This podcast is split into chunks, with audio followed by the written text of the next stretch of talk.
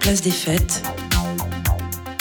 Antoine Dabrowski sur la Tsugi Radio. Il est des endroits où divulguer ses goûts est interdit par les conséquences que cela peut engendrer, mais néanmoins je sollicite par ton intermédiaire de trouver des correspondants de 35 à 40 ans, pouvant me réapprendre à aimer à ma sortie et pouvant également briser ma solitude. Mon cœur ne sait même plus ce que ce qu'aimer veut dire, pardon. Je ne voudrais pas continuer à sombrer dans ce gouffre de l'indifférence. Je ne vais pas me décrire car cela est aussi banal. Dans le monde, il y a des milliers de fleurs qui chaque jour éclosent, chacune avec sa beauté propre. Cette beauté existe en soi. Une beauté est une beauté et chacun a la sienne. Je te demanderai de taire mon nom à l'antenne pour des raisons que tu comprendras, vu ma position, mais j'espère en toi pour briser ma solitude et mes angoisses. Trouver quelqu'un à ma sortie, tel est mon désir, je vous embrasse tous tendrement. Il s'appelle Gérard. Il est en prison. Je ne vous donnerai pas son numéro d'écrou ni son adresse. Si un auditeur, euh, un auditeur, je dis bien, de fréquence gay, qui est entre 35 et 40 ans, a envie d'écrire à un taulard, il téléphone au 578 1234 et on lui donnera les coordonnées de ce taulard. Voilà. Bon courage à Gérard. Belle lettre. Très belle lettre. Oh, J'en ai plein comme ça. On a au bout du fil Pascal. Allô Bonjour Pascal. Bonsoir. Bonsoir. Tu es lesbienne ou tu es hétéro Non, je suis lesbienne. Tu es lesbienne, oui. Oui. Est-ce que tu as déjà passé une annonce dans cette émission Non, c'est la première C'est fois. la première fois. Ouais. Tu as quel âge, Pascal 23 ans. 23 ans, oui. Ouais. Et alors, qu'est-ce que tu recherches ce soir, Pascal Rapidement. Bah, une femme. Une femme. De quel âge Euh, entre 20 et 25 ans. Mhm. Blonde, brune, Ça n'a pas d'importance. sentimentale. Oui. Tu es, toi, sentimentale aussi Ah oui, très sentimentale. Tu es brune, tu es blonde, pardon. Je suis euh, brune. Brune. Oui. Tu es grande, petite Euh, je mesure 1m73. Ouais. Je pèse euh, 58 kilos. Eh bien, c'est parfait. Si les femmes sont intéressées par Pascal, vous téléphonez au 578 1234. 578 1234 pour Pascal, elle a 23 ans et elle recherche ce soir une femme.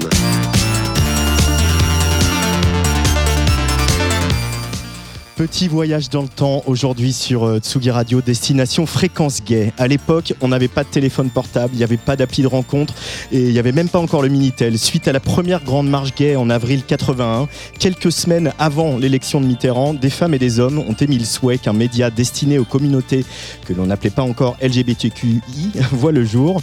Le 10 septembre 81, Fréquence Gay commence à émettre sur le 90 MHz à Paris depuis un appartement au métro Télégraphe. C'est un pan central de l'histoire des communautés homosexuelles que l'on va raconter ce soir en direct à la folie, mais aussi de l'histoire de la radio et de l'histoire de notre pays. Une histoire qui débute dans cette parenthèse enchantée entre l'arrivée de la gauche au pouvoir, la libération de la FM, la dépénalisation de l'homosexualité et la tragédie du sida. Fréquence Gay, première radio au monde destinée aux homosexuels à émettre 24 heures sur 24. Dans son âge d'or, elle était la quatrième radio la plus écoutée d'Île-de-France, comptant dans son audience 40% d'hétérosexuels. Une radio libre qu'on appelait pour trouver l'amour d'un soir ou d'une vie, comme vous venez de l'entendre. L'histoire de Fréquence Gay, elle est folle, elle est drôle, elle est audacieuse, elle est rebelle, elle est romanesque, elle est même rocambolesque parfois. Une histoire qu'on va tenter de vous raconter ce soir en direct et en public du Bizarre Festival à la Folie. Une émission très spéciale que je suis particulièrement heureux et même un peu ému d'animer et que je voudrais dédier à tous mes tontons et toutes mes tatas homo qui l'ont faite, cette histoire, et surtout à ceux qui ne sont plus là et tout particulièrement à Gérard Vapro, cofondateur du magazine Guépier. Do it with a bitter look, some with a flattering word. The coward does it with a kiss, the brave man with a sword, with a sword. Bonjour, Camping-Gaz, ce soir, avec Pablo. Eh bien, ce soir, pas de personnage délirant. Ce soir, la chanson homosexuelle, ou ce qui s'en rapproche, par des homosexuels, des hétérosexuels, ou des autres. Mardi prochain, Safo ne viendra pas à mon émission. Et comme c'est mon anniversaire, je vous réserve des surprises. Some kill their love when they are young, and some when they are old. Some strangle with the hands of lust,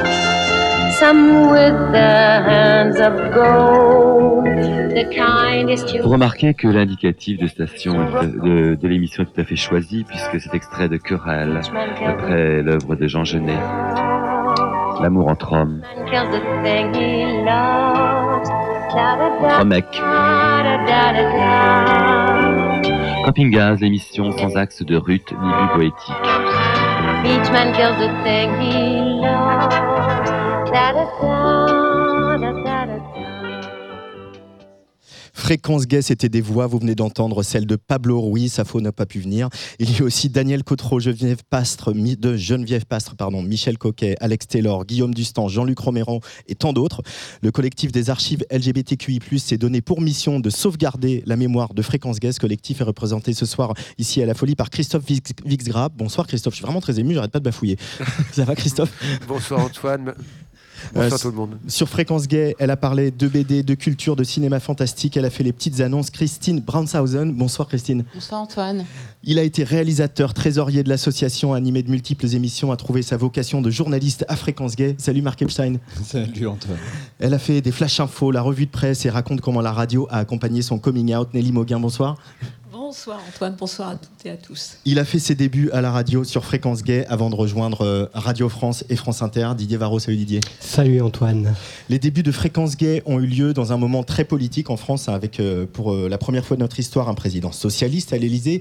Mitterrand s'était engagé à libérer les ondes FM pour donner une existence légale aux radios pirates. Il le fait le 9 novembre 1981. Il s'était aussi engagé à dépénaliser l'homosexualité.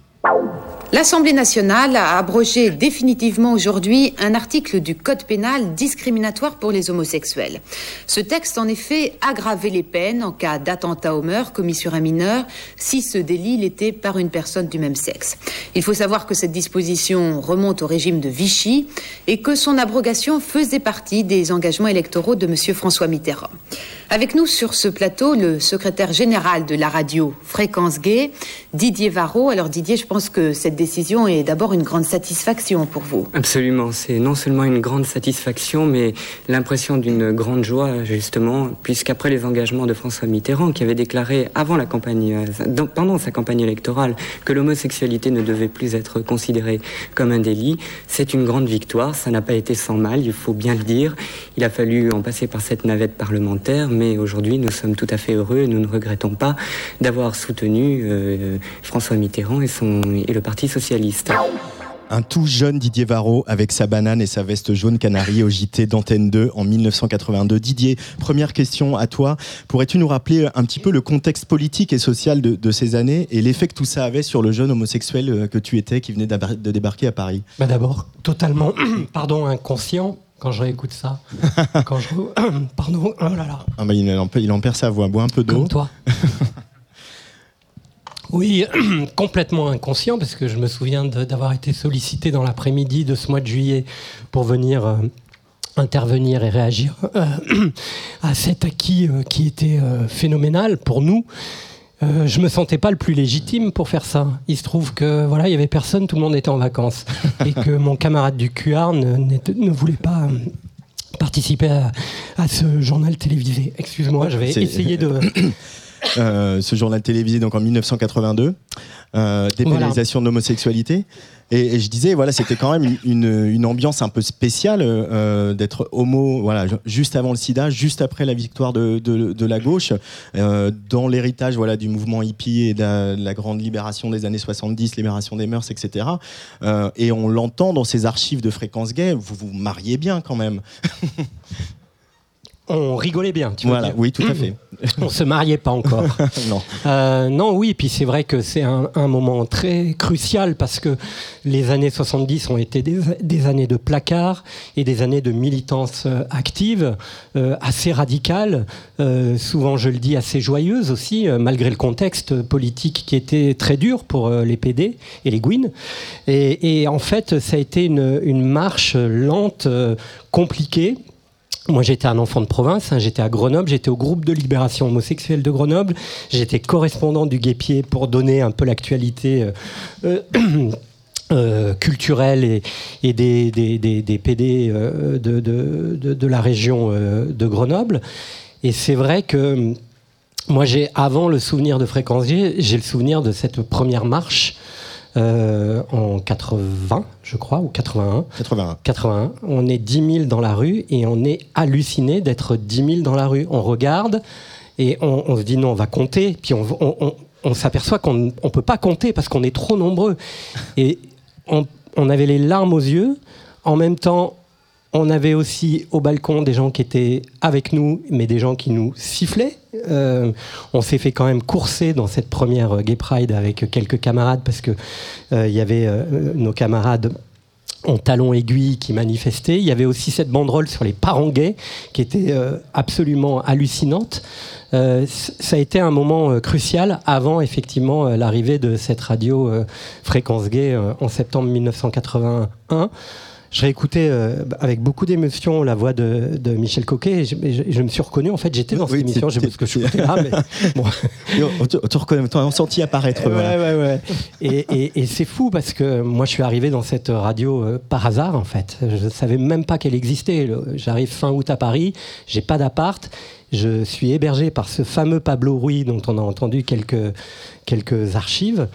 Et euh, le soir où j'arrive avec ma valise en carton, telle Linda de Souza arrivant de sa province, euh, y a je sonne et puis il n'y a personne. Enfin, il y a son amant de l'époque qui m'ouvre.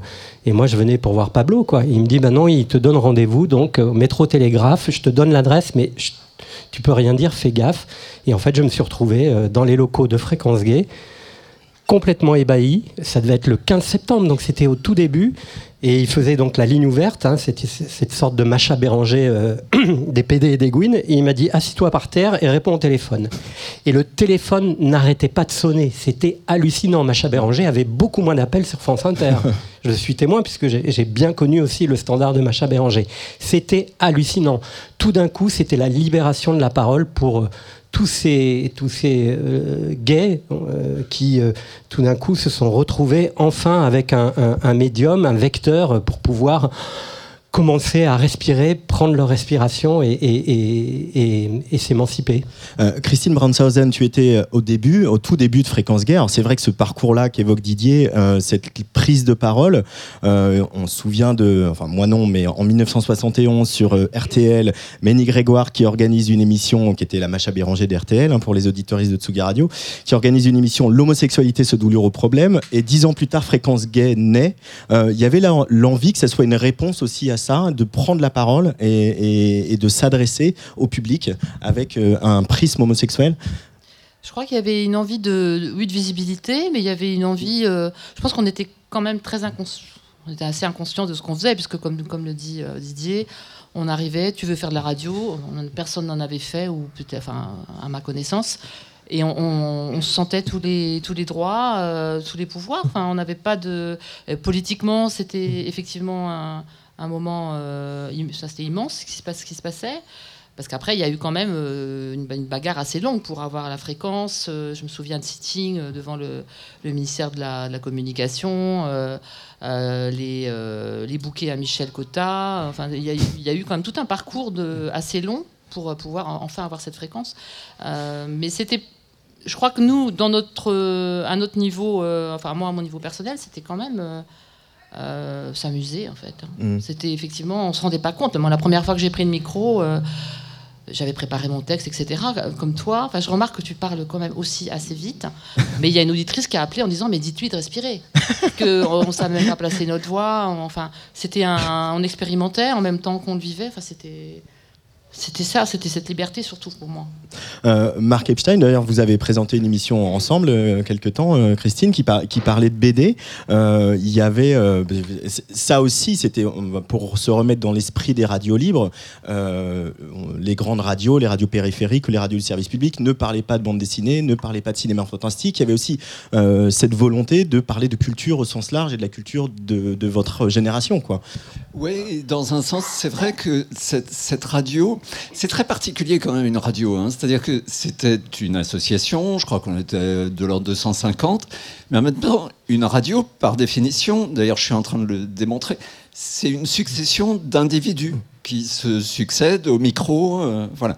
Et, Fréquence Gay, ça a été une succession de, de prises de parole, ce que racontait Didier à l'instant, mais des paroles qui, justement, n'étaient plus par exemple, que les paroles militantes qu'on pouvait encore entendre, enfin qu'on entendait, et tant mieux, dans les années 70. Soudain, Fréquence Gay, c'était le premier endroit qui réunissait des passionnés de bande dessinée, des passionnés d'histoires de cul, de, de- des petites annonces, des passionnés de cinéma, des fondus d'opéra, des gens qui adoreraient la chanson française.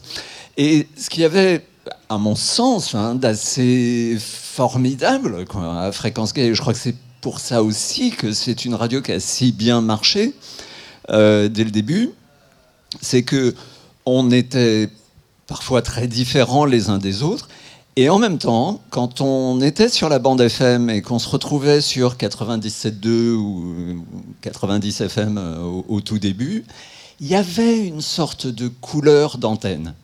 On- certes, on était très différents, mais euh, on savait immédiatement qu'on était sur Fréquence. Il y avait une sorte de, légèreté, d'humour, de, un ton qui en tout cas était très très différent de ce qui monopolisait la bande FM. Il faut, faut se rendre compte de ça. hein. Jusqu'en 81, il y a un monopole de l'audiovisuel en France. C'est-à-dire que si vous voulez écouter une radio, vous avez le choix entre le service public, donc France Inter, France Culture, France Musique, FIP, et je crois qu'à l'époque ça s'arrêtait là. Euh, vous avez éventuellement Europe 1 et RTL, RMC, et c'est tout. Et donc l'explosion de la bande FM en 80, après l'élection de Mitterrand, avec les toutes premières radios, avant même l'élection de Mitterrand, qui s'appelait Radio Ici et Maintenant, Radio Aligre, euh, c'était des prises de parole euh, radicalement nouvelles. Et le côté bordélique qu'on entendait un tout petit peu dans les archives tout à l'heure, les hésitations, les petits Larsen, les- mais ça faisait partie de la nouveauté. C'était euh, des voisins, c'était des copains soudain qu'on entendait. Il y avait une espèce de proximité, quoi. Des gens qui nous ressemblaient. Et ça, c'était extraordinaire. Nelly Mauguin, tu as euh, présenté les flashs, fait la, la- la revue de presse, euh, et tu m'as dit au téléphone quand on s'est appelé pour préparer l'émission, effectivement, je l'ai dit que tu, ça avait accompagné ton, ton coming out euh, par l'effet de bande. Moi, ce que je voulais, c'était venir à Fréquence Gay. Enfin, dire des Fréquences Gay, les deux mots importants. hein. Ouais. La radio, faire des infos. c'était Un prétexte. un prétexte pour rencontrer la communauté. Et tu gardes quel souvenir de, voilà, de tes premiers flashs euh, Euh, beaucoup de surprises. On, a parlé d'insolence, enfin d'inconscience tout à l'heure. Moi, je dirais qu'il y avait aussi beaucoup de, passion et d'euphorie. Alors, une euphorie inconsciente, c'est-à-dire qu'à partir du moment où on se retrouvait devant le micro, on était lancé, on était là et euh, on s'est on se posait pas la question de savoir on faisait bien ou pas bien. Il y avait une telle, euh, une telle passion d'y arriver que et il y avait euh, beaucoup d'accompagnement aussi de la part des copains qui étaient tous, on peut dire, euh, entre guillemets, amateurs comme nous, mais, mais amateurs passionnés et amateurs de qualité, parce que je trouve que c'était une radio de qualité. Christophe Vix, euh, toi tu es rentré un petit peu plus tard à, à- à Fréquence Gay. en quelle année?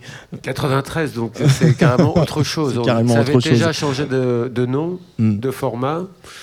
Et nous, on- enfin, comment dire, il y avait des, des programmes communautaires, il y avait l'unité de programme SIDA. euh, Donc, euh, mais c'est vrai que le lien ne s'est pas fait. Mm. Il y a eu euh, comme une rupture totale en 90, malheureusement. Et parce qu'il y avait plus de, il y avait plus de d'émissions de radio, il y avait plus de local, il y avait plus rien, il y avait juste que des dettes. Et donc, donc euh, il y a eu Henri Morel qui a réussi après une nuit d'asse- d'assemblée générale euh, épique, euh, donc euh, arracher la C'était présidence. souvent épique apparemment quand même. hein. C'était, oui, il y avait une tradition, ce que m'ont dit euh, Christine et Marc. Euh, puis c'était c'est connu dans la, dans la légende de Fréquence Gay. Bref, changement de président. Et euh, Henri Morel, a, a- avec le concours de Patrick Rognan et puis d'autres, euh, euh, bah voilà, choisi la, la house et la techno, puisque à l'époque on ne disait pas musique électronique. Donc voilà, mais j'avais une dette dans cette histoire. Voilà. Donc euh, c'est pour ça qu'il y a un peu plus de 5 ans, euh, avec euh, tes camarades Patrick Comois, Hugues de Mezy notamment, vous avez lancé ce collectif des archives LGBTQI. spécifiquement pour faire vivre ce patrimoine de, de, de fréquence gay Bah, et, et de collecter ces archives voilà on en écoute un peu dans ce soir mais Voilà. euh, Mhm. Grâce aussi à Hu- Hugo Bovard qui a fait une très bonne thèse sur le, sur le sujet des, des acteurs LGBT des années 80. Bref, on, a, on est un petit groupe à faire des entretiens et puis du fil en aiguille, au bout de cinq ans, on commence à avoir enfin un bon panel d'intervenants et d'acteurs de l'antenne de l'époque, enfin de cette grande aventure. Et on n'en est encore qu'au début puisque euh, on a, enfin l'idée c'est de faire une espèce de Wikipédia en ligne, un site euh, d'information qui puisse être participatif, communautaire, où on puisse euh, apporter une information, puis d'autres peuvent commenter, euh, augmenter, améliorer donc euh, les informations. Donc ça se fera, je ne sais pas quand, mais c'est comme euh, le centre d'archives LGBT. Ça fait très longtemps qu'on y pense, très longtemps qu'on le veut, et on va y arriver. On va y arriver, on, on- on va peut-être passer un petit coup de fil à Jean-Luc Romero, on a deux, trois trucs à lui demander. Mais c'est l'heure de la pub.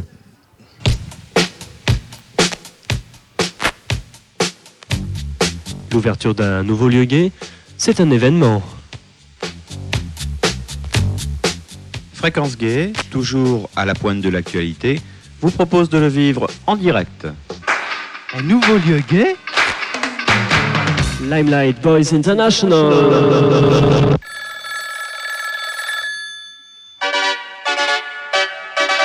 Votre station préférée descendant les Halles. Vendredi 11 février dès 22h au Limelight 14 rue Saint-Denis. N'oubliez pas, Fréquence Gay est au Limelight Boys International. Les habitués diront aussi Lime. vendredi 11 février 1983, L'entrée sera de 38 francs, 30 francs pour les heureux possesseurs de la carte d'auditeur. et c'est au 14 rue Saint-Denis, métro Châtelet-Léal. Vous y serez aussi.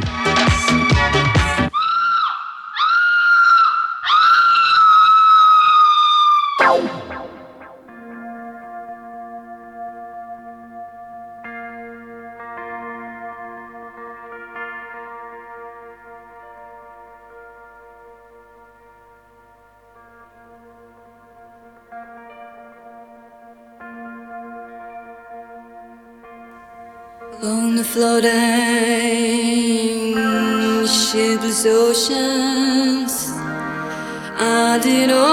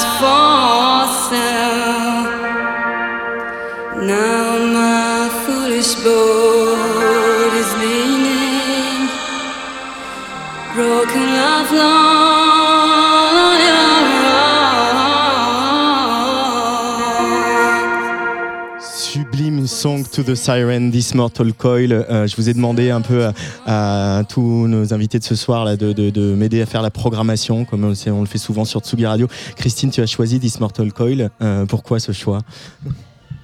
Bah, à l'époque, on était, euh, c'était un aspect aussi très hum, passionnant à Fréquence Gaz, c'était qu'on était quand même très en prise avec toutes ces nouvelles musiques, tous ces nouveaux courants musicaux. Et on, alimentait, euh, moi je me souviens, dans nos émissions, on amenait nos propres, euh, disques, 33 tours, hein, beaucoup. Et, moi, c'était un groupe que j'aimais beaucoup et euh, ça a été repris depuis plusieurs fois, hein, ce- cette, chanson, y compris par Marianne Ferry. Mais voilà, c'est, dans, dans ce disque, il y a aussi, c'est à la fois tragique, il y a un côté très dramatique, très doux et en même temps dramatique. Je trouve ça, ça reflète bien un, côté, euh, le côté un peu dramatique de l'époque euh, aussi. Euh, Mark Epstein, euh, on l'a entendu dans cette merveilleuse publicité pour l'ouverture du Limelight, qui Christophe nous disait hors antenne que c'était probablement le club, voilà, au début de la rue du Faubourg Saint-Denis.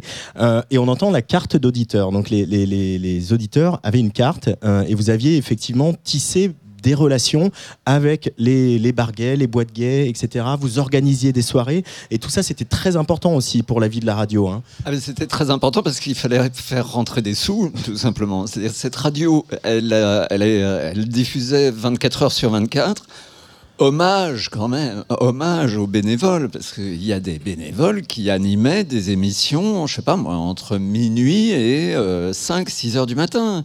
Il y a des bénévoles qui assuraient toutes les matinales entre 6 heures du matin et 9 heures du matin, donc euh, ils se levaient chez eux, je sais pas moi, à 4h30, 5 heures, et ça a duré, duré, duré très longtemps.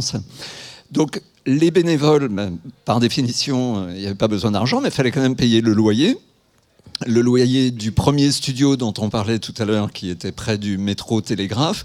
Il faut se rappeler qu'à l'époque, on est donc en 81, Mitterrand, on est à l'été 81, Mitterrand vient d'être élu. On sait que le monopole euh, de l'État sur l'audiovisuel, et donc en l'occurrence sur la bande FM, va sauter. Et c'est un peu le Far West. La bande FM, à l'époque, c'est un peu le Far West. Donc il y a une radio qui s'appelle Nouvelle Radio pour les jeunes, acronyme de énergie, par exemple, elle voit le jour à l'été 81. Ils ont un émetteur très très puissant, donc ils se font entendre de toute l'île de France. Etc. Et puis il y a une autre radio, enfin il y en a plusieurs, hein, mais entre autres radios, il y a une radio qui s'appelle Fréquence Gay, qui a trouvé un immeuble qui appartenait en réalité à une compagnie d'assurance. Euh, et qui était tout près du rue de Belleville, tout près du métro Télégraphe. Et c'était un quartier intéressant pour une bande FM, pour une radio FM qui se lançait, parce qu'elle était en altitude en quelque sorte. si le métro Télégraphe s'appelle Télégraphe, c'est parce que c'était une station, historiquement, c'était une station de télégraphe. Et donc on est en hauteur dans Paris, on n'est pas très loin de la place des fêtes. Et euh, le premier studio de radio de Fréquence Gay, c'est un tout petit studio euh, d'habitation hein, qui faisait, dans ma mémoire, je sais pas, 30 mètres carrés. 40. Allez, 40. 30-40 mètres 40 avec la cuisine, on va dire. Ouais. Et, euh, et, et, qui était aménagé enfin, comme on pouvait. Euh, assez vite, la compagnie d'assurance, s'apercevant qu'il y avait des gens là-dedans 24 heures sur 24 qui, qui avaient dressé sur le toit un énorme émetteur, etc.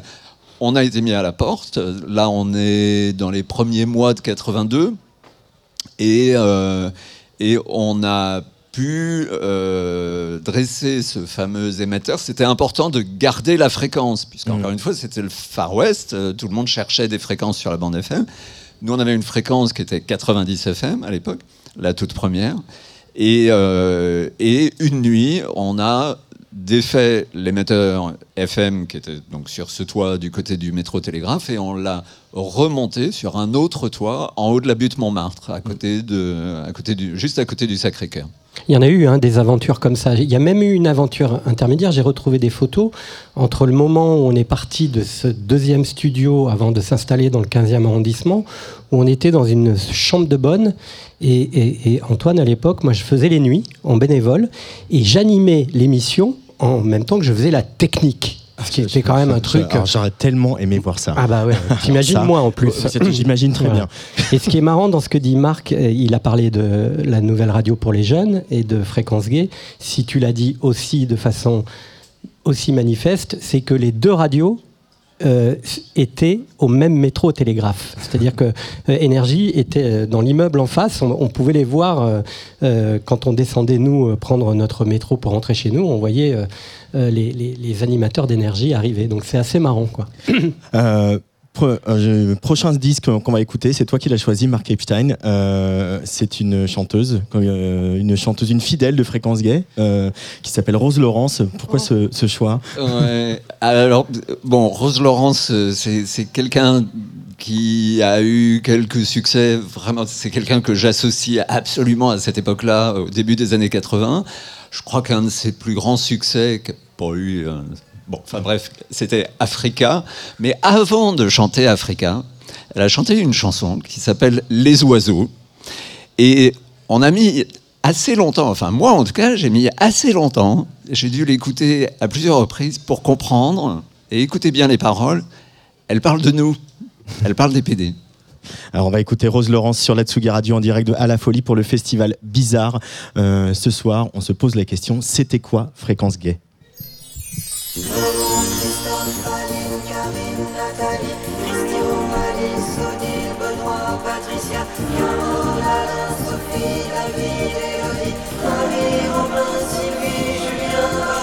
vous aime, les oiseaux nonchalants qui se baladent à pas en se moquant du sale temps.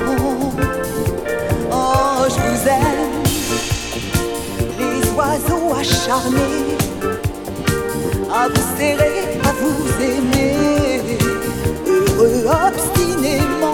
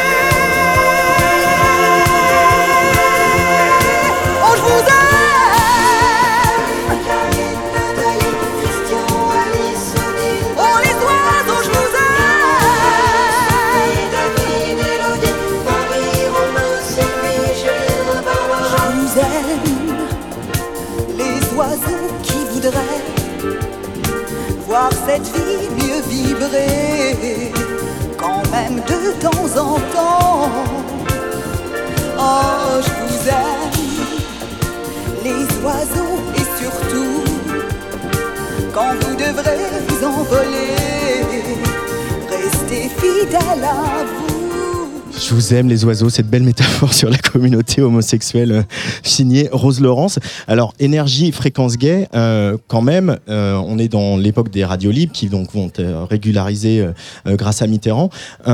Il y avait aussi, on en parlait, Marc au téléphone, mais Didier, je voulais te poser la question. C'était un formidable moment pour la musique où très peu de musique passait sur le peu de radio et peu de chaînes télé qu'il y avait. C'était tout cornaqué par Mariti Gilbert Carpentier. Et d'un seul coup, il y a plein de radios, dont Fréquence Gay, qui a été euh, voilà, accélérateur pour toute une, toute une nouvelle scène aussi, et des nouveaux styles, no- notamment la New Wave un petit peu plus tard. Oui, parce que ces quatre radios dont, dont on Marc euh, parlait, enfin, le service public, euh, Europe 1, Radio Monte Carlo Et RTL. et RTL passaient à peu près euh, la même musique tout au long de la journée. Alors le soir, il y avait évidemment des émissions avec des, des- des- des programmateurs et des, et, et des présentateurs qui étaient un peu plus dans une contre-culture. Il y avait Manval sur Europe, il y avait évidemment euh, toute la bande euh, à Blanc-Francard et, et José Arthur sur France Inter.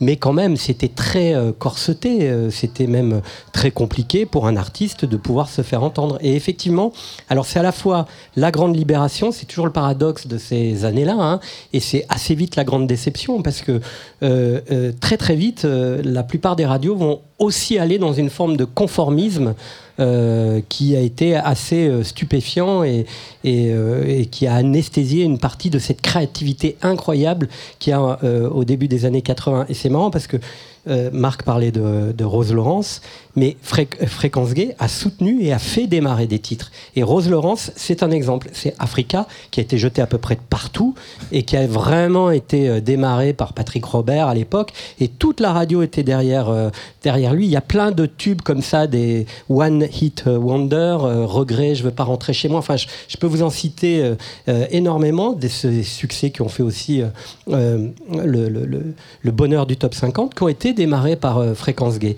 Et puis il y avait cette diversité musicale, c'était un peu comme FIP hein, aujourd'hui, c'est-à-dire qu'on pouvait entendre La Calas, on pouvait entendre Freddie Mercury, on pouvait entendre euh, and the Benchies, on pouvait entendre de la musique concrète et euh, de la variété, Jean-Luc Lahaye, euh, Dalida, Sheila, enfin c'était incroyable. C'était et effectivement ça, ça, déculpabiliser plein de jeunes artistes qui, dans leur chambre, ont écouté ça et ont dit bah, Moi aussi, je vais faire de la musique et je vais passer sur Fréquence Gay ou sur Énergie ou sur les radios ou sur Carbone 14. Euh, et il y a derrière eu un des tout premiers concerts de Taxi Girl euh, que euh, vous avez retransmis sur Fréquence Gay. Je ne sais plus qui me disait ça, c'est Marc, non Ou je l'ai lu, je ne sais plus. Oui, ta- Taxi Girl, euh, Taxi Girl et Indochine. En fait, c'est- c'est Marc Rousselet qui, qui me rappelait ça l'autre jour, que je n'avais pas vu depuis 40 ans. Que, oui, en effet, leur, premier concert après la sortie de leur premier album. hein, euh, ben, en fait, c'était au Bataclan, dans une soirée qu'avait montée Fréquence Gay, parce que euh, tu parlais tout à l'heure des cartes d'auditeurs. euh, L'important, enfin l'important. Moi, j'étais trésorier à l'époque et le, but, c'était quand même d'essayer de faire rentrer de l'argent pour payer le loyer, pour, pour acheter du matériel, etc. Donc, on a organisé des soirées. On a organisé des soirées. Il y en avait une toutes les semaines, pratiquement, à partir de 82, au, au Bataclan, au Cirque d'hiver, dans une boîte qui s'appelait La Scala, qui était rue de Rivoli. Euh, on faisait des soirées plutôt thématiques d'ailleurs. C'était plutôt euh, Batcave euh, euh, à la Scala. C'était plus. On a eu Artakit aussi quand même. hein. Euh, je crois que c'était au cirque d'hiver, il me semble, Artakit. Euh, On a eu Artakit, on a eu euh, Yves Tornet, on a eu euh, Rock Voisine, parce que tout le monde était plus ou moins amoureux. Ouais. Voisine. On a eu, euh, on a eu, euh, on a eu Sappho. Oui. Ah bah oui. Euh, on a eu euh, et on a eu Nina Simone. Ouais. Ça, je me souviens. Euh, Exact. ah oui, oui. Et c'était. Alors, c'était pas à la je, je devais la payer en cash. Je me souviens. C'était pas à la. Si, c'était à la Scala. à la Scala, ouais. Et c'était. Elle est arrivée avec deux ou trois heures de retard. Et elle a fait une version de. euh, la chanson de Claude François. Merde. Euh, My My Way. Way. My Way. Au moins 25 minutes, hein, la, la, la version. Euh, mais c'était incroyable. Euh, Christine, Nelly, vous avez euh, toutes les deux présenté euh, de temps en temps les petites annonces. Euh, voilà, on a écouté au début de l'émission. euh, ces petites annonces, c'est quand même emblématique de ce qu'était Fréquence Gay, euh, parce que voilà, il n'y avait pas Grinder, il n'y avait pas Tinder, euh, et on s'appelait.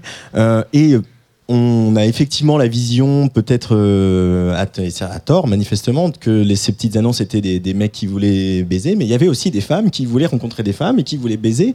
Euh, quel souvenir vous gardez d'avoir présenté ces, ces petites annonces, accueilli ces femmes, Nelly, Christine Pas le vendredi. C'était pas le vendredi, Christine, vendredi, il me semble. 20h à 22h, c'était une très bonne tranche. Juste avant Patrick Rognan, après on allait dîner, ensuite on allait en boîte. Et on retrouvait accessoirement des auditrices euh, qui avaient téléphoné euh, le soir même.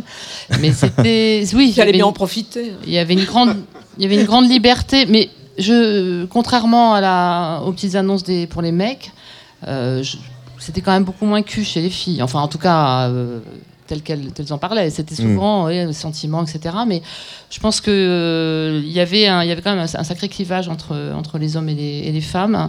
Euh, moi, je me souviens surtout d'une émission très intense, parce que deux heures de direct avec des filles qui, qui appelaient, qui étaient, qui étaient complètement traqueuses et qui avaient bu trois bières pour euh, et donc elles étaient complètement bourrées à l'antenne. Enfin voilà, fa- fallait, il fallait gérer ce genre de, direct en fait, et il fallait les, les mettre en avant et faire qu'elles donnent le, le meilleur d'elles-mêmes parce que Essayer d'être original. Parce que c'était souvent. Oui, et euh, c'était souvent- a entendu euh, tout à l'heure, euh, quelle taille, quel poids. Voilà. monde, Je pense qu'il a juste, euh, de leur faire dire autre chose. Je pense que Michel a juste, Michel Coquet a juste évité de dire quelle long- demander quelle longueur, mais euh, sinon c'était à peu près, il y avait quatre questions, c'était réglé quoi. Je- bon, avec les filles, il fallait passer quand même un peu plus de temps et aller sur d'autres, euh, sur d'autres registres que, que le que le cul, même si peut-être qu'il y avait ça, j'espère aussi, mais non, c'était un grand un grand moment. Enfin, c'était une, Il y avait une forte grande demande. hein. Il y avait une forte demande. Il y avait une forte Parce demande. qu'on n'arrivait pas à passer tout le monde. hein. Mm. Euh, oui, de toute- enfin, c'est encore le cas aujourd'hui. Il y a très peu de lieux lesbiens euh, euh, à Paris. Euh, Il y a très peu de soirées lesbiennes Mais il y avait au nombre de très soirées peu de gays. euh, supports. à l'époque, il y voilà. avait, il y avait, bah, il y avait Lesbia, un magazine, et puis c'était à peu près tout. hein. Et il y avait beaucoup de timidité. Enfin, je veux dire, les, les femmes n'osaient pas dire leur vrai, leur vrai nom. Euh, il, il fallait essayer de gérer les numéros de téléphone autrement que de les passer à l'antenne. Euh, Et donc on rend hommage aux standardistes, parce que Ouais. heureusement qu'elles étaient là. Il fallait qu'elles prennent les noms des filles qui, qui, qui appelaient, et on, on faisait la liste, et on rappelait les filles avec tous les numéros. Enfin, c'était...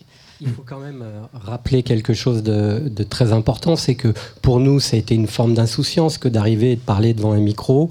On avait déjà plus ou moins tous fait notre coming out, mais pour beaucoup de beaucoup de- d'auditeurs, d'auditrices et quelques animateurs, ça a été un moyen aussi de faire leur coming out. Et vous, vous imaginez ce truc-là euh, aujourd'hui, c'est ça paraît improbable, mais c'était un acte, euh, voilà, de, de, de, politique euh, aussi. du placard. à Ouais, ouais. hein. On, on out. disait pas coming out, mais c'est vrai que ça a été ça, quoi. Et même pour quelqu'un comme moi qui avait déjà fait son coming out, quoique je l'avais pas fait à l'ensemble de la famille, et c'est lors de cette intervention du journal de, Patricia Charnollet, Antenne 2, où mes, grands-parents, enfin toute la famille, le banc et l'arrière-ban de la famille Varro ont découvert, mais moi j'avais pas imaginé, mesuré, mais le lendemain, ça a été horrible, horrible. Et, donc, euh, du coup, euh, voilà, pour, pour tous ces jeunes homosexuels, ça a été quand même un lieu de reconnaissance, d'identité, d'apprentissage aussi de ce que va être la sortie du placard ou le coming out, ce que ça induit aussi que de dire, de s'identifier comme euh, homosexuel. Alors, pour rester sur les petites annonces, je ne sais pas qui veut répondre à ça, mais il y a, il y a quelque chose qu'il faut dire, parce que moi je l'ai découvert en préparant l'émission, c'est qu'il y avait euh, deux, je- deux jeunes hommes à moto qui venaient Super sexy. compléter, ah ça je ne sais pas, qui venaient compléter l'émission de Michel Coquin. euh, de Michel Coquet. ouais. Qui- quel était leur rôle dans l'émission de Michel Coquet des petites annonces? De vérifier la marchandise. Voilà. C'est-à-dire Ben, c'est-à-dire, euh, c'était, très cul. hein. Enfin, la, la version Garçon. mecs, euh, Mm. la version garçon. euh, euh, j'ai- L'auditeur au bout du fil disait ah oui puis je suis oui oui, puis je fais de la muscu euh, j'ai des abdos. Alors on pouvait demander oui, t'as des abdos plaquettes de chocolat euh, oui oui oui. Ah bon bah on envoie les motards express on va vérifier. C'était Et- très risqué quand on y et Ou t'as une bite de 23 cm, on va aller voir. c'est ça parce que quelle longueur était probablement la question la plus posée euh, Avant bonjour d'ailleurs. avant bonjour. Et donc les motards, euh, les motards express euh, montaient sur euh, bah, leur moto évidemment, et euh, et puis là-dessus ils allaient euh, vérifier sur place. euh, Et ils appelaient le studio. et ils appelaient le studio. Oui, alors il est devant moi. Bon, euh, tout de même. euh, Ou bien. Ou bien. Ah, bah on n'avait pas de nouvelles. Il revenait pas toujours. euh, Ils revenaient pas Voilà. toujours à la radio Non, non. Pour euh, vérifier la, le Ouais. reste de la marchandise Ah ouais. Mais ce qui, est, ce qui est sûr, c'est que je crois qu'on ne mesure pas en 2023 à quel point c'était une libération, mais dans tous les sens du terme. Encore une fois, il n'y avait pas d'appli, il n'y avait pas de téléphone portable, il n'y avait pas, enfin chez moi en tout cas, il n'y avait pas encore de Minitel. Il y avait rien.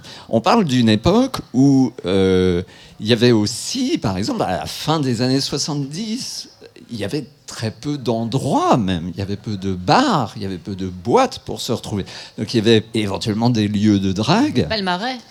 Il y avait- Ah non, il y avait non, pas non, le marais. non, non, non, ouais, ouais. Et euh, il y avait des lieux de drague. il y avait- il y a- on parle d'une époque où, par exemple, on espérait rencontrer euh, des types par un truc qui s'appelait le réseau sur le téléphone. Alors, il y avait un certain nombre de, de numéros de téléphone qui n'étaient pas attribués. Donc on appelait ce numéro de téléphone.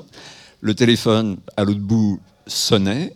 Et entre chaque sonnerie, on avait quelques secondes pour glisser Marc, 1m82. euh, et- puis, bip, le téléphone sonnait à nouveau. Et on avait peut-être juste le temps de glisser un, numéro de téléphone. Et c'est comme ça que certains, en tout cas, se rencontraient. Il n'y avait rien. Mais Pour- garçons, vous aviez des trucs quand même. Vous vous reconnaissiez dans la rue. Le guédard. Ouais. Il y avait des guédards, il y avait des, il y avait des, des foulards aussi. de La deuxième couleurs. voiture. La deuxième voiture du La, métro. la deuxième voiture du métro, ouais. qui est quand même un truc. euh, Ça n'a jamais marché, non? Ça a marché pour ça a bien marché. Ah ouais, ça a bien marché. Non, j'ai- pas eu de Bah, J'ai une histoire avec le métro. euh. Mais euh, ce qu'il faut dire pour donner des images dans la radio, c'est c'est tellement vrai. Moi, je suis à Grenoble. Il n'y a pas de lieu, il n'y a pas de club, il n'y a, pas de boîte. Euh, Il y a une boîte plus ou moins hétéro où il y a un spectacle de travestis. Euh, C'est la chanson d'Aznavour. hein. Et sinon, euh, il y a les parcs et les pissotières. C'est ça, hein, la réalité pour les garçons. Les parcs et les pissotières. Et dans les deux cas de figure, une fois sur deux, on pouvait se faire casser la gueule. Donc, vous imaginez pas à quel point, tout d'un coup, d'arriver dans un studio de 35 mètres carrés où vous voyez des gens comme vous qui s'épanouissent et qui ont l'air de, de vivre normalement euh, et leur sexualité et leur relation au monde, à quel point ça aide aussi, même quand on a fait son coming out et qu'on a déjà fait son parcours, de se dire Ah ouais, on, on- on fait sens dans une communauté. Et il y a quelque chose que tu as appris, euh, Didier, à Fréquence Gay, c'est à poser des questions. Oh merde. Dans votre carrière, euh, je retiendrai les propos d'un monsieur qu'on connaît bien qui s'appelle Pascal Sevron qui a dit Da- Dalida est une dame engagée dans ses combats et qui ne reviendra pas dessus. Est-ce que ça vous n'avez pas souffert de défendre aussi publiquement les homosexuels comme vous l'avez fait? Je, me- On peut rappeler aux auditeurs, notamment cette émission en tant numéro un qui était consacrée aux homosexuels, vous aviez été interrogé en tant que personnalité qui défendait les homosexuels ou dans vos engagements euh, euh, connus par tous, les, Français, dans la presse, etc., qui sont politiques, parce que le- l'homosexualité, c'est- défendre l'homosexualité, c'est politique, mais vos engagements plus politiques, on sait que vous étiez au Panthéon le 21 mai, etc., etc. Alors, est-ce que ça, vous n'en souffrez pas au bout du compte de, cette, euh, de cet engagement? De l'engagement que j'ai eu vis-à-vis des homosexuels Oui. d'abord? D'abord. Eh bien, absolument pas, parce que j'estime qu'il faut toujours avoir le courage de ses opinions, et c'est comme ça qu'on est bien dans sa peau. Compte, euh, en ce qui concerne mon engagement politique, je suis quelqu'un qui ne fait pas de politique, mais qui malheureusement m'a beaucoup politisé. Ce n'est pas parce que mon amitié avec le président de la République, elle existe depuis dix ans, il n'était pas président. Bon, maintenant il est président, c'est pas pour ça que je vais lui retirer mon amitié. Mais que je sache, je crois que c'est le seul homme qui sait vraiment que je ne fais pas de politique. Et que j'estime, bon, j'ai eu le courage de dire pour qui je votais, mais je n'étais pas la seule. Il y a Alain Delon, il y a Mireille Mathieu, il y a Sylvie Vartan qui ont dit qu'ils votaient pour, pour Giscard d'Estaing. C'est pas pour ça que le, que le ciel leur est tombé sur la tête. Alors j'estime qu'en ce qui me concerne, il y a eu beaucoup de jalousie, il y a beaucoup de gens, des petits surtout et des ratés. C'est ça. Et alors finalement, les petites mesquineries comme ça ne me touchent pas, au contraire, elles me grandissent. Euh, Je m'en lasse pas. hein. Ça, fait, ça fait trois jours que je l'écoute en boucle. C'est pas gentil, C'est pas gentil. Par contre, Dalida, on oublie quand même, parce que voilà, euh, Dalida, voilà, icône gay s'il en est, mais on oublie aussi, euh, on a oublié qu'elle était engagée comme ça et qu'elle était solidaire de la communauté homosexuelle et qu'elle est venue à Fréquence Gay répondre à des questions trop longues.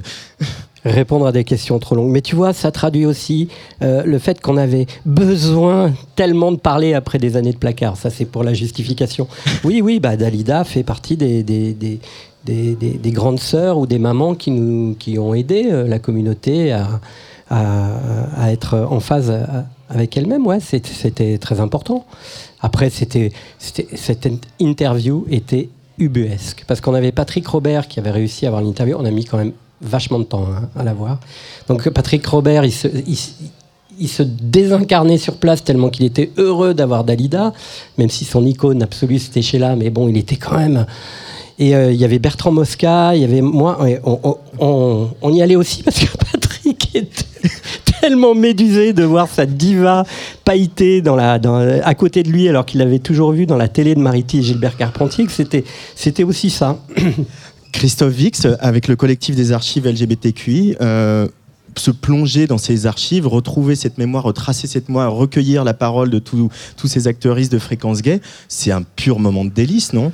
Absolument, c'est des entretiens que ben, nous réalisons collectivement et on a une grande liste, donc on en est qu'à ben, sept, voilà, dont euh, Marc Epstein, Christine, on espère Didier, un de ces quatre, Euh, d'autres, voilà, on espère aussi retrouver certains dont on a eu écho, donc euh, tout ça sera un jour euh, sur, euh, sera euh, disponible. Donc voilà, c'est un projet en cours. Et oui, ça fait beaucoup d'émotions. Et là, euh, de, de réécouter ce- toutes ces archives, c'est génial. quoi. Euh, Christine Brandshausen, il y a une figure euh, très importante euh, dans l'histoire de Fréquence Gay que j'aimerais qu'on évoque avec toi, puis avec toi aussi Nelly, parce que vous l'avez connue bien après Fréquence Gay. C'est Geneviève Pastre. Alors, qui était-elle et quel quel est quel rôle a-t-elle eu dans l'histoire de, Fréquence Gay, Christine? Alors, Geneviève, oui, Geneviève, je lui rends hommage hein, à, cette, à cette occasion. C'était une femme qui était une artiste. euh, bon, elle, elle vient de gagner sa vie, donc elle était prof, mais elle, faisait aussi, elle donnait des cours de théâtre dans un, dans un lycée expérimental à l'époque. Elle a eu un, c'était là, j'allais dire la lesbienne de référence. Quand on avait besoin d'interviewer quelqu'un qui avait euh, quelque chose à dire et intelligemment euh, et avec beaucoup d'humour en plus, on venait chercher Geneviève en fait, que ce soit elle est passée à José Arthur, euh, je me, souviens. Enfin, c'était toujours elle qu'on venait chercher parce qu'elle avait, c'était une philosophe, c'était une poétesse, euh, c'était une, une écrivaine bien sûr, enfin euh, et évidemment militante. Et avec une caractéristique que je tiens à soulever là parce que ça a aussi fait quelques, il y a eu aussi quelques quelques batailles, je dirais peut-être à fréquence gay, euh, c'est qu'elle était complètement pour la mixité, homme-femme. Euh, Il y avait quand même un- une mouvance sur la radio, on était, on était peu, peu de filles, on était 10% de filles à peu près au départ, et je pense que ça n'a jamais tellement augmenté. Je crois que D- Daniel Cotreau, dans le, Et- euh, une émission qui lui est consacrée sur France Culture, raconte que euh, euh, des combats euh, contre Guy Hockenheim, donc, qui disait euh, on est tous PD, et elle disait non, moi je suis pas PD. Oui, alors moi j'ai pas Daniel trop Cotreau. connu ça, mais je- oui, là, alors Daniel, je, je la connaissais pas très bien, mais ce que je veux dire, c'est qu'il y avait des, il y a quand même des émissions de femmes où les, f- les, les personnes qui, qui étaient à l'antenne ne voulaient pas qu'il y ait un homme dans le studio au moment où elles avaient l'émission.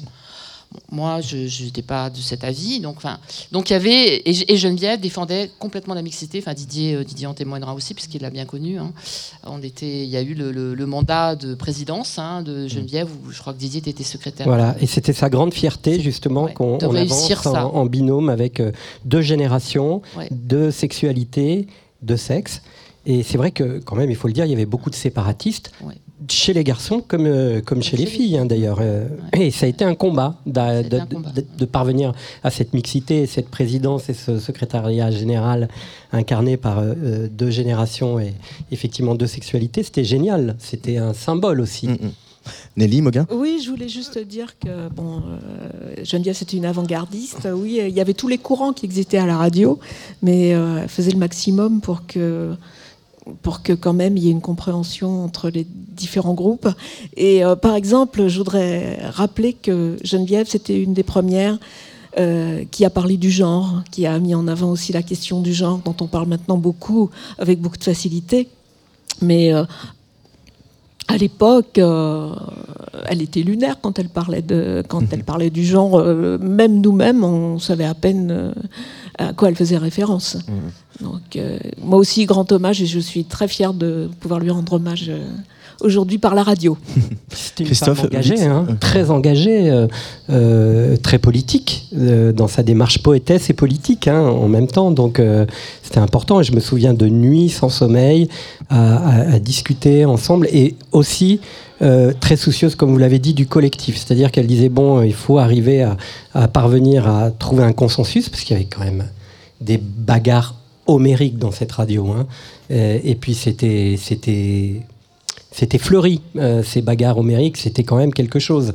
Et, et- et, euh, elle, elle était vraiment partisane de, de- de trouver toujours euh, euh, le consensus, euh, le point de cuminisme, et c'était très important pour faire euh, reconnaître notre légitimité aussi. Et elle avait raison. Christophe Vix, tu voulais réagir Et les batailles, les batailles euh, homériques ont continué aussi euh, longtemps. euh, nous, à travers plutôt bon euh, les questions SIDA, parce qu'on on avait la seule euh, une unité de programme, la seule unité radiophonique sur le SIDA en France. C'était euh, donc financé par la Direction générale de, de la santé. Mais je voulais juste dire qu'une des dernières émissions de non mixité, c'était le dimanche matin. Alors j'ai plus le nom d'émission, mais c'était un jeu de mots sur euh, gazon maudit, un truc dans le genre. Et c'était une prof de sport qui arrivait dans une deux chevaux verte jusqu'à nos studios euh, rue de Et donc j'avais un mal de chien à trouver toute une équipe de standards et de techniciennes, parce qu'elle ne voulait vraiment pas de garçons. Mais on avait j'avais trouvé une super technicienne. Et voilà, c'était le camp, voilà, le jour, il fallait que tous les hommes sortent avant, parce qu'avant c'était les DJ qui étaient à fond, tu vois, c'était euh, les afters, donc ils devaient sortir dans un espèce de nuage de fumée, et tu avais le camp retranché lesbien qui prenait l'antenne, c'était très bien. Euh, mais euh, Christine, tu me disais aussi qu'il y, a une émission sur le mode de vie lesbien à un moment sur, sur Fréquence Gay, euh, ce qui, c'est toujours euh, pareil compliqué aujourd'hui. euh, il y a combien de séries gays et très peu de séries lesbiennes. Et ça, ça ressemblait à quoi cette émission et, et comment elle était née? Alors c'était pas une émission, dirais plutôt un magazine, mais on m'a demandé de... Il devait y avoir des trous à l'antenne, hein, je, je suppose, euh, parce que c'est comme ça que ça marchait, hein, il y avait un créneau, donc euh, voilà. Et, et donc on m'avait demandé de faire un- quelques, quelques émissions de deux heures sur les modes de vie lesbiens. Donc j'avais, effectivement, j'étais allée à la rencontre de, de- bah, d'auditrices qui témoignaient. Et c'est vrai que quelque, ça, ça m'est resté. C'est quelque chose que j'avais vraiment remarqué. C'était autant, on sait aujourd'hui euh, le pouvoir d'achat des gays, puisqu'effectivement, ils n'ont pas de charge de famille, enfin à l'époque, hein, ils n'avaient pas de charge de famille. Enfin voilà, c'était des, Mm. des consommateurs. Bon, pourtant à l'époque, on avait beaucoup de mal à avoir des annonceurs gays. Hein, euh, je sais pas si vous, enfin Marc en- pourra en parler aussi, parce que c'était quand même très mal vu de, de faire de la pub sur une sur fréquence gay. On a eu, on, on espérait avoir des rentrées d'argent par ce biais-là, mais ça s'est pas fait. Euh, bref, le, le- autant les, les hommes, on, on le remarquait, avaient un pouvoir d'achat, sortaient, consommaient, autant moi je me suis rendu compte à ce moment-là que les femmes, c'était alors peut-être parce qu'elles étaient effectivement aussi moins payées que les hommes, mais il y avait un vrai, euh, il y avait un vrai clivage euh, Mhm. au, au- au niveau économique sur le pouvoir d'achat des lesbiennes.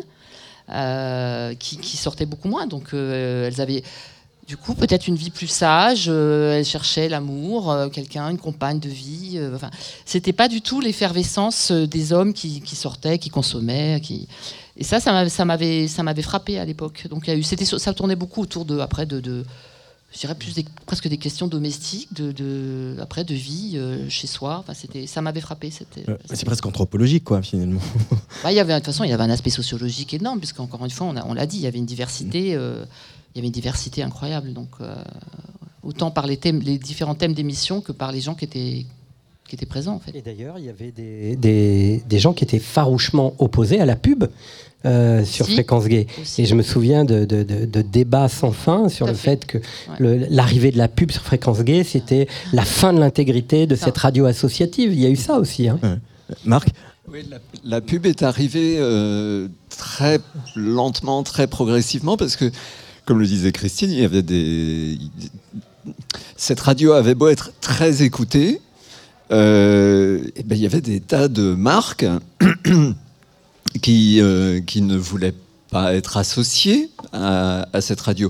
Je me souviens qu'en 1982, euh, on a organisé une, fête au Bataclan et, euh, on a imprimé un programme qui était assez beau d'ailleurs, qui était la grille des, des programmes. C'était une sorte de magazine qu'on vendait euh, 8 francs, si ma mémoire est bonne. Euh, et, euh, et notre grand espoir avec Luc-Olivier Bézu, le, le président de, de la radio de l'époque, c'était de vendre la quatrième de couverture, enfin la dernière page de ce magazine, à une grande marque nationale qui, euh, espérait-on, nous donnerait plein de sous, etc. Et alors on fantasmait beaucoup sur la bière Cronenbourg. Parce que Cronenbourg était, l'accro était servi dans les boîtes PD, dans les bars PD, etc.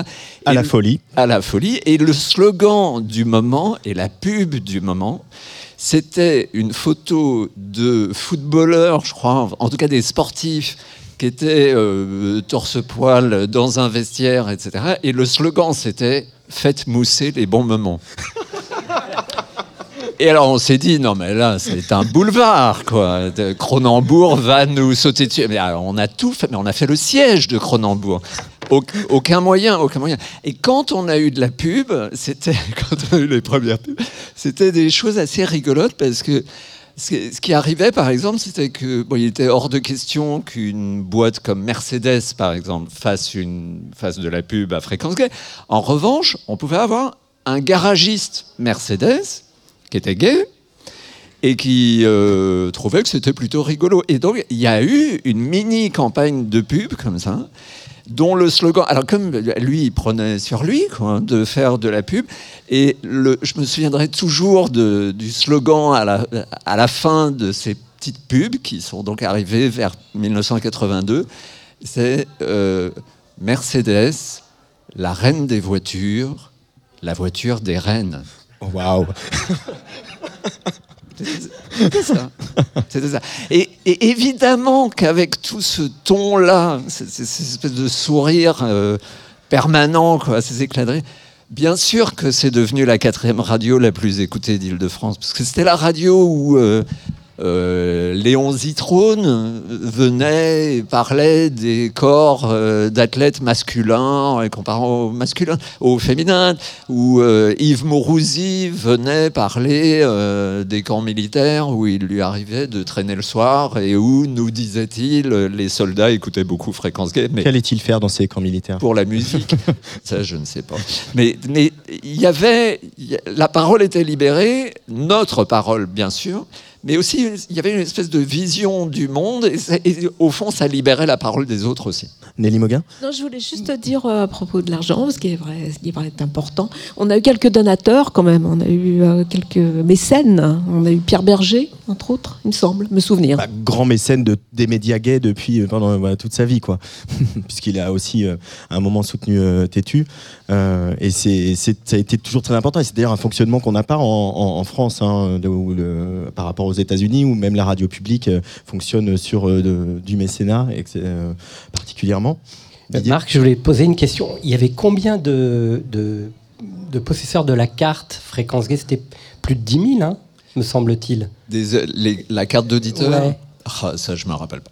Je, je ne sais plus. je Parce sais que c'était quand même euh, vraiment euh, très impressionnant hein, à l'échelle d'une radio qui était une, une radio quand même qui émettait euh, sur l'île de France, quoi, tu vois. Ouais, c'était, c'était énorme. Et, et- et alors, bon, trésorier, c'est pas le poste le plus rigolo dans une association, mais, mais un des charmes de, de- du boulot, c'est que j'ouvrais les enveloppes que nous envoyaient les auditeurs, qui contenaient d'une part un chèque, mais d'autre part, très souvent, une lettre. Et c'était très émouvant les ados qui nous écoutaient euh, sous les draps, sous, sous les couvertures, dans, dans leur lit, avec le volume très bas pour que les parents n'entendent pas. Les taulards qui nous écoutaient depuis leur euh, cellule de prison. Des, des gens qui étaient qui étaient pas forcément à Paris, hein, qui étaient en Île-de-France, mais euh, parfois un peu loin de Paris, qui ne pouvaient pas sortir tous les soirs loin de là. Et on s'apercevait à quel point on était une voix, des voix euh, capitales quoi, dans, dans la vie de nombreux auditeurs. C'était très émouvant. Euh, prochain choix musical, c'est celui de Nelly Moguin.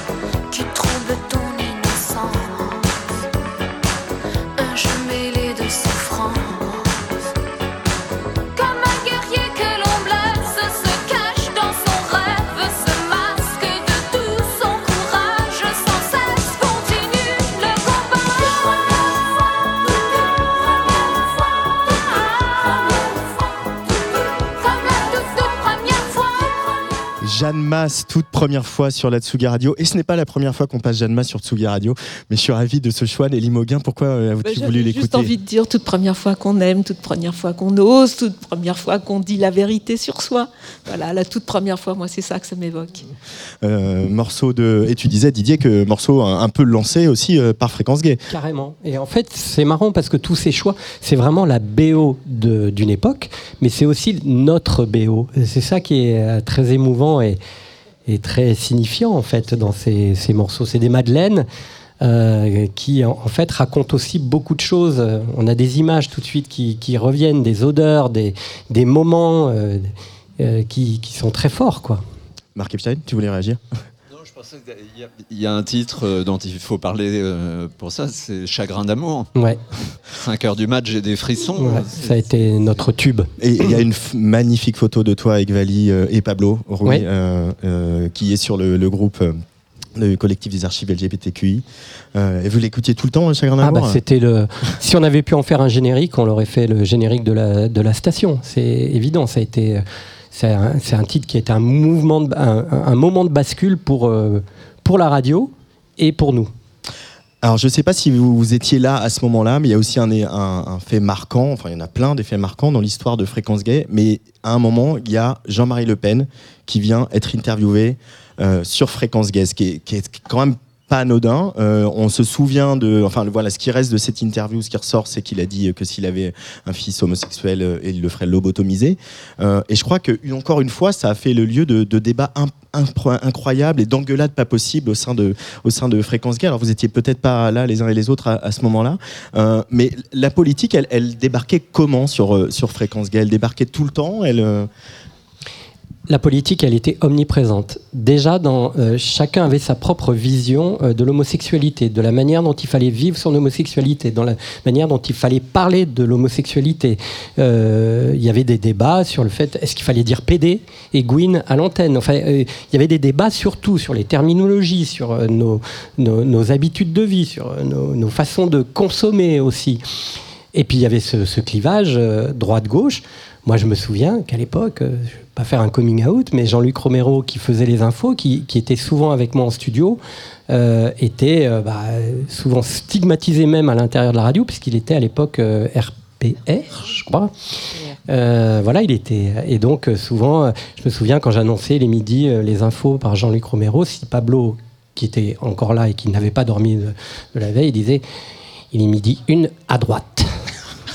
voilà. Donc euh, je disais non Pablo, calme-toi. Et donc oui, il y a- et donc il y avait ces débats. Peut-on euh, présenter les informations de fréquence gay en étant de droite? C'était aussi des, des sujets qu'on évoquait euh, notamment euh, au, au sein de l'association. Euh, Je pense qu'on osait dire clairement qu'on était une radio de gauche. On le Ah bah oui. disait, on l'exprimait. Enfin, on n'hésitait pas. hein. Je, je crois que peut-être, enfin, on, on- on redit quelque chose qu'on disait au début, mais c'était aussi euh, un lieu qui accueillait des gens très très différents. Et donc, euh, les voix qu'on entendait auparavant, et hommage à, elles et à eux, euh, c'était des voix militantes.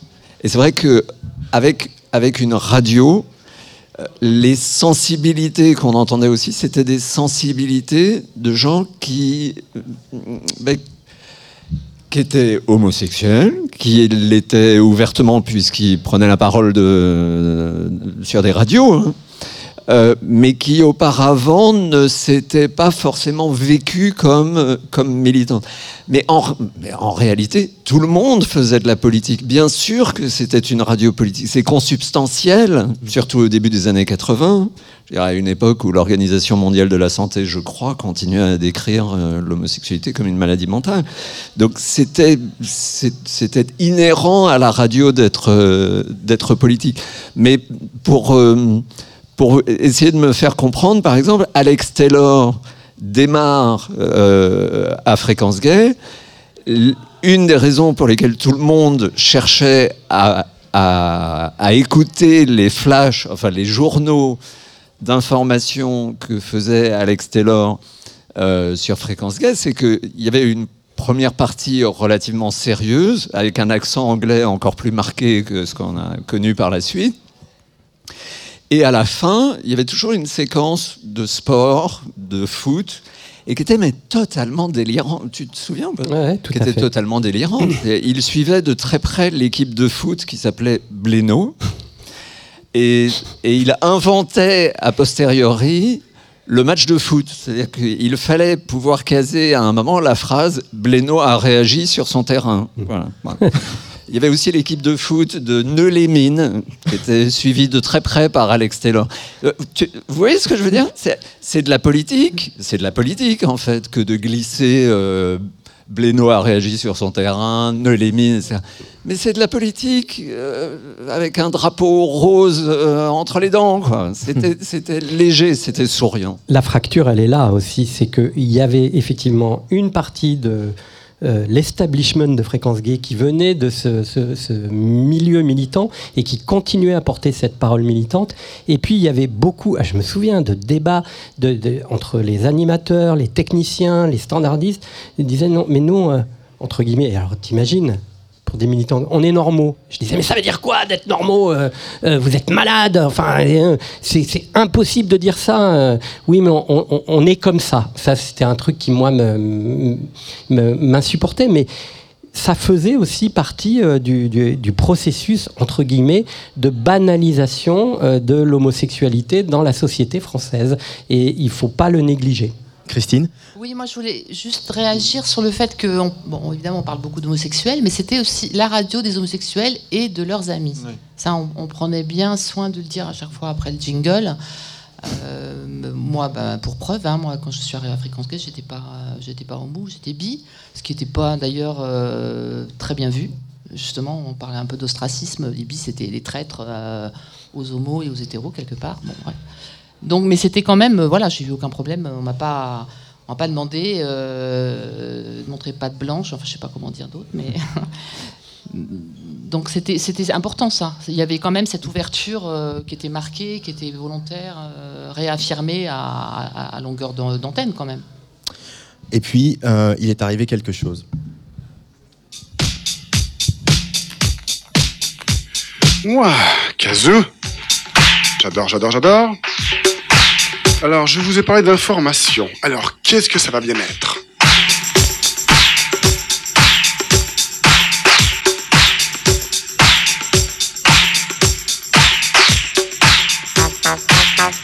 D'abord, vous savez que le sarcoma de Kaposi, eh bien, c'est une hépatite virale suivie de pneumonie. Et même, on rentre dans le studio. Mais ce qui est plus grave, c'est qu'aucun antibiotique n'avait pu venir à bout de cette euh, maladie qui s'appelle le sarcoma de Kaposi. C'est une nouvelle maladie, un véritable fléau, et qui n'est contagieuse qu'avec des rapports sexuels.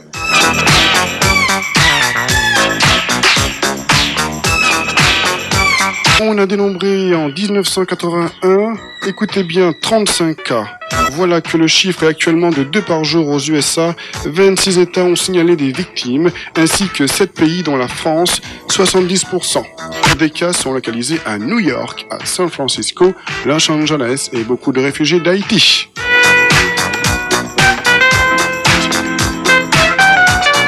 Alors, euh, petit potin, petit potin, toujours à l'île du bonheur, nouvelle formule d'ailleurs. Eh bien, le célèbre chanteur Sylvester, eh bien, il s'est fait agresser le jour de son anniversaire et il a été très très gravement blessé, c'est qu'il a dû annuler tous ses rendez-vous et toutes euh, ses, ses chansonnettes, discours et gna gna gna.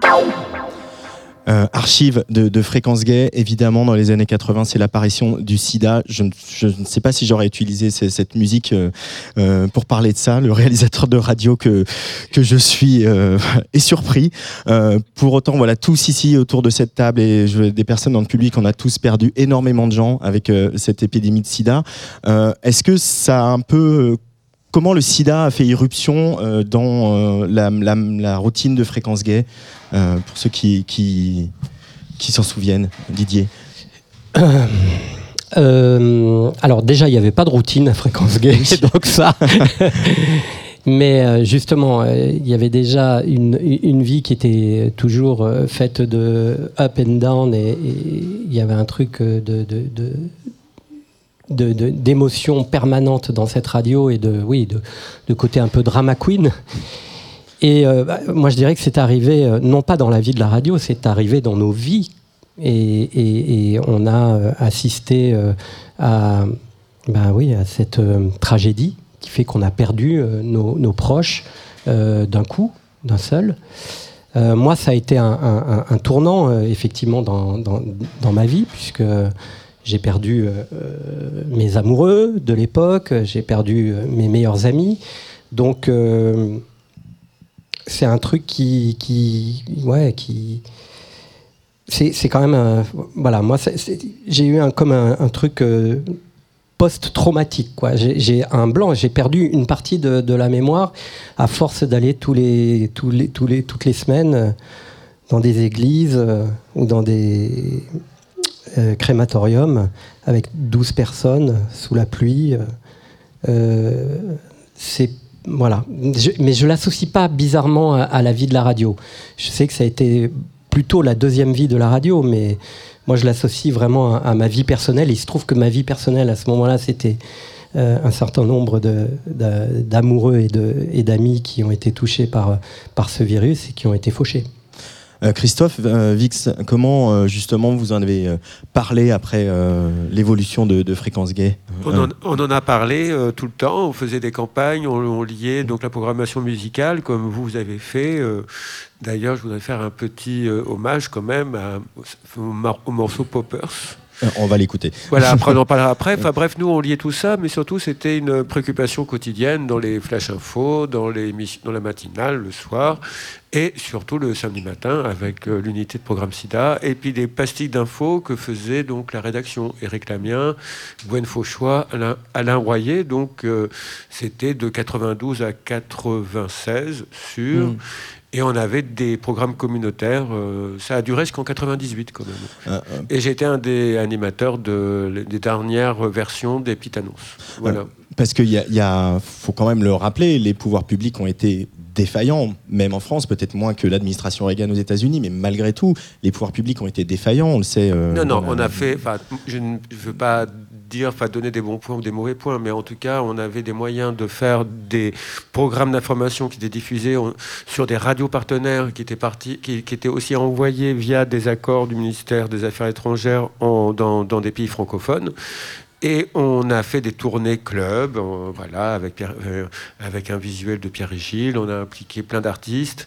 Et ça a toujours été, c'est resté une préoccupation constante euh, ju- jusqu'à, enfin, jusqu'à la fin des années 90 et encore après. Même aujourd'hui, il y a toujours une préoccupation sur la santé publique.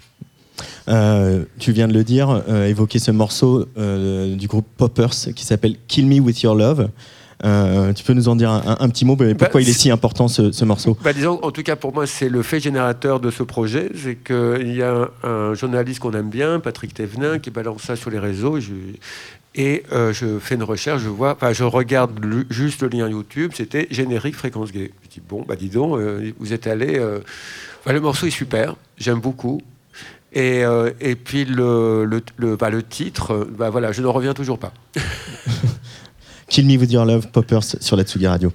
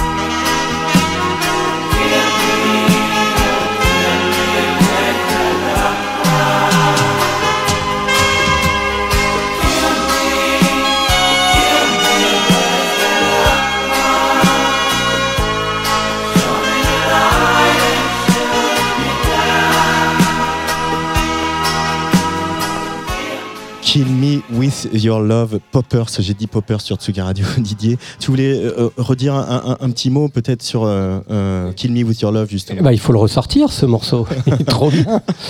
Non, je voulais juste redire un petit mot sur euh, les- les- la bascule, si j'ose dire, euh, SIDA.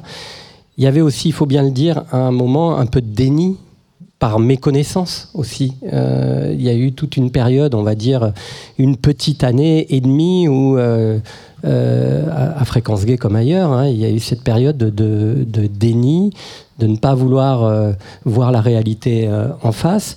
Et il y avait déjà sur Fréquence Gay, en revanche, cette préoccupation de la santé publique, puisqu'il y avait des médecins gays euh, qui venaient intervenir sur les questions de santé publique au-delà du sida et qui très vite se sont emparés de cette question-là. Et je me souviens encore de débats extrêmement compliqués au sein de l'association en disant mais non mais on va pas commencer à, faire peur aux gens et, et- on n'est pas là pour ça quoi. Donc Bon, pour moi, c'est pas c'est pas la meilleure période de ma vie, mais en même temps, il faut dire ça aussi, c'est qu'il y a eu ce truc de, de déni qui a été euh, une réalité euh, euh, à fréquence gay comme ailleurs. On arrive au terme de, de ces 90 minutes ensemble, passionnantes. On pourra faire le, le volet 2 bientôt, en invitant euh, d'autres, Alex Taylor, Jean-Luc Romero par exemple. Un mot de conclusion, chacun et chacune. Euh, ça a été euh, les plus belles années de votre vie. Ça a été quoi quand, euh, avec le recul aujourd'hui, Marc Comment tu te repenches sur ces, années à, Fréquence Gay? Les plus belles années de ma vie, non, mais les... tout de même, le tout début des années 80, moi j'étais à Fréquence Gay de oh, octobre 81 à l'été 83 à peu près. Et donc on est dans la période justement avant le sida, on est dans la période de l'explosion post-élection de, Mitterrand, on est dans la période du palace, on est dans la période des, bars qui ouvraient un peu partout dans, Paris. Euh, oui, on est dans une période d'ouverture, quoi, de prise de, la parole et de visibilité, visibilité. Donc de ce point de vue-là, oui, période très très heureuse. Pour pour moi, Fréquence Gay, euh, avec le recul, je pense que ça a été une période extrêmement importante dans, dans ma vie. C'est-à-dire que, pour parler de moi deux secondes, moi j'étais un étudiant en histoire euh, qui s'était perdu un peu dans, dans- une classe prépa, alors qu'au fond je voulais même pas devenir prof, euh, rien. Et, je pense qu'avec le recul, j'étais une espèce d'intello un peu binoclard, pas très drôle, timide aussi. Et de faire de la radio d'une part, et de se retrouver aussi euh, avec Luc-Olivier Bézu qui était président, Laurent Lédet qui était secrétaire général et moi qui étais trésorier, je découvrais la politique aussi. Il y avait des tensions, on en a parlé, hein, il y avait des tensions entre nous à Fréquence il y avait des assemblées générales parfois houleuses, etc. Moi j'avais 20, 21 ans, 22 ans, et je me retrouvais à, à voir ça, parfois à devoir le gérer, à devoir euh, aller voir Fabrice Maher pour négocier euh, Le la- patron du palace. le patron du palace de l'époque, euh, personnage un peu mythique, on va dire, pour négocier euh, bah, l'allocation hebdomadaire. En réalité, c'est lui d'ailleurs qui nous payait pour qu'on organise tous- les mardis soirs, si ma mémoire est bonne, une soirée au palace, aller, aller négocier avec les frères Bouglione l'allocation du cirque d'hiver. Enfin bref, j'ai fait tout un tas de trucs à ce jeune âge qu'on fait habituellement à l'âge adulte. Et je pense que c'est une radio qui, a été déterminante, enfin c'est une expérience qui a été déterminante pour moi parce qu'elle m'a, en, deux ans, j'ai vieilli de 10 ans. J'ai gagné en maturité, en assurance, et je suis à peu près certain que si par la suite je suis devenu euh, journaliste, et ce qu'on appelle un peu bêtement en France grand reporter, je le dois beaucoup à ces, ces deux années passées à Fréquence Gay. Christine, euh, qu'est-ce que tu en retiens de tes années à, à- à Fréquence Gay avec le recul? Pour moi, c'était une période euh, très festive, transgressive, festive, qui m'a permis de rencontrer euh, des gens que j'aurais jamais côtoyés autrement, puisqu'on avait euh, bah, les créneaux euh, des émissions d'avant ou d'après. euh, Il y avait souvent des invités célèbres. Moi, j'étais juste après Hugo Marsan à une époque, donc qui a reçu énormément de monde de- de- du, monde littéraire. Bah oui, j'ai croisé Dalida, enfin des, personnes comme ça. Mais c'était surtout pour moi cette, liberté, le fait qu'on avait de compte à rendre à personne, qu'on osait, ouais, la visibilité aussi, une forme, une forme d'engagement, mais, mais joyeux. Enfin, on, on faisait la fête quand même, et, et on la faisait d'autant plus qu'on avait effectivement euh, des moments dramatiques euh, dans nos vies personnelles. Euh, donc on- c'était c'était un, un basculement sans arrêt de, émotionnel, comme le disait Didier tout à l'heure, de, de, de moments euh, de tension euh, et de moments aussi de, de- de- d'éclate, quoi. Nelly, qu'est-ce que tu, tu en gardes comme souvenir, toi? De la joie, de la fierté, euh, un tournant dans ma vie, euh, un éclatement des, relations. Tout d'un coup, euh, on va vers des gens avec qui, on est vrai, pardon, avec qui on est soi-même. Et euh, le, le plaisir aussi d'une forme de double vie, parce que moi j'avais un travail tout à fait classique. Je travaillais dans un bureau, enfin bon, et puis je faisais mes petits bulletins d'infos le soir, et puis le lendemain j'étais au bureau, et j'avais l'impression de donner une double vie, mais une double vie joyeuse, quelque chose de, très amusant, euh, très enrichissant, très enrichissant au niveau des, relations avec les autres, la, la vérité sur soi. La vérité sur soi, Didier Varro. Bah, moi, je dirais que c'est un peu comme euh, euh, Marc, même si j'étais pas binoclard, j'étais aussi étudiant en histoire et je pense que ma vie a basculé à ce moment-là, euh, voilà, euh, euh, d'arriver d'une ville de province euh, à Paris, d'être à la Sorbonne quelques mois, puis après de changer de vie totalement parce que ça a été ça nous a aspiré, hein, euh, Fréquence Gay. C'était 24 heures sur 24 que cette radio émettait. Mais nous, on était 24 heures sur 24 euh, sur le qui-vive parce qu'il pouvait y avoir un problème avec l'émetteur. On vous appelait euh, sans téléphone portable à 3 heures du matin en disant il faut vite venir en studio euh, parce qu'il y a un problème ou les voisins qui gueulaient. Donc cet apprentissage aussi, cette immersion dans le politique, se retrouver avec Geneviève Pastre, euh, qui avait, je sais pas, 30 ans de plus que moi, j'en sais rien. Moi, j'avais 22, 21 ans en 81. Et, se retrouver euh, dans le cabinet de Georges Filiou à, di- à discuter, à négocier l'apprentissage de la radicalité et de l'insouciance en même temps. Moi, j'étais totalement radical à l'époque.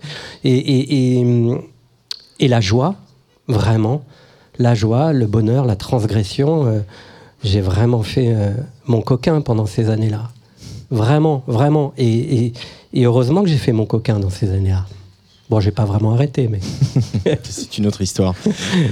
Christophe Vix, où est-ce qu'on peut trouver de tout le travail formidable que vous faites avec le collectif des archives LGBTQ en attendant euh, Byzance et qu'il y ait un super site et un super centre à visiter? Il faut aller sur, euh, Facebook. hein. Il y a le groupe euh, Fréquence Gay. Vous cherchez. Il y a déjà, on est déjà près de 700. Nous avons plusieurs animateurs euh, forts. euh, Enfin, surtout Hugues de musique. On peut remercier et féliciter grandement parce que c'est un peu la, la flamme du projet et qui balance des bonnes vibes chaque jour. Voilà. Euh, Donc, il y a faut aussi, aller là. euh, il y a aussi un, un- un compte Instagram. Je voudrais euh, remercier. C'est un- oui, il y a un compte Instagram. Évidemment, le collectif des archives LGBT existe, poste des choses Mm. et euh, va diffuser, quand il voudra bien, des choses sur Fréquence Gay. Euh, merci donc au collectif des archives LGBTQ euh, et donc Hugo Bouvard, Patrick Pomoin, Pomoin, Hugues Demezy et toi Christophe Wixgras. Merci Christine Brandshausen, merci Marc Epstein, merci Nelly Mauguin, merci Didier Varro. Euh, C'était incroyable de se plonger avec vous dans, tous ces souvenirs et, euh, toute cette époque. Merci à Arnaud Lassens, alias Kram, euh, Rémi Béget, Charlotte Calva de À la Folie d'avoir eu cette géniale idée de nous faire faire ça. Je suis excité depuis deux mois que je sais que je travaille là-dessus, surtout pour entendre Didier Varro poser des questions trop longues. Merci aussi à Nicolas Fournier et à Luc Leroy à la réalisation de cette émission. Très très bonne soirée à la folie. C'est le festival bizarre, ça commence ce soir. Euh, Il y a des fêtes partout au pavillon Villette ici, euh, ça va être formidable, notamment dimanche avec une discoquette avec euh, les Chicks on Speed, Didier, figure-toi, qui vont jouer là, là, là où on va faire, on va aux toilettes quand on est à la radio de Tsugi Radio. Ça va être super. voilà. Merci, merci à tout le monde et bravo, bravo pour ce travail formidable d'exhumer toutes ces archives. Et je voudrais juste terminer avec euh, euh, une citation, quelque chose qu'on entend dans, l'interview de Daniel Cotreau sur France Culture, où euh, elle recevait Catherine Lara. Et Catherine Lara, Catherine Lara, qui n'était pas encore sortie du placard à ce moment-là, et elle lui dit, bah voilà, les auditrices nous appellent, et souvent elles déclarent leur flamme à des célébrités. Et il y a beaucoup de femmes qui appellent et qui disent qu'elles sont amoureuses de vous. Et Catherine Lara lui répond, on veut les noms et les numéros. Et voilà. Et juste après, peu de temps après, elle a sorti cette chanson autonome où elle fait son coming out.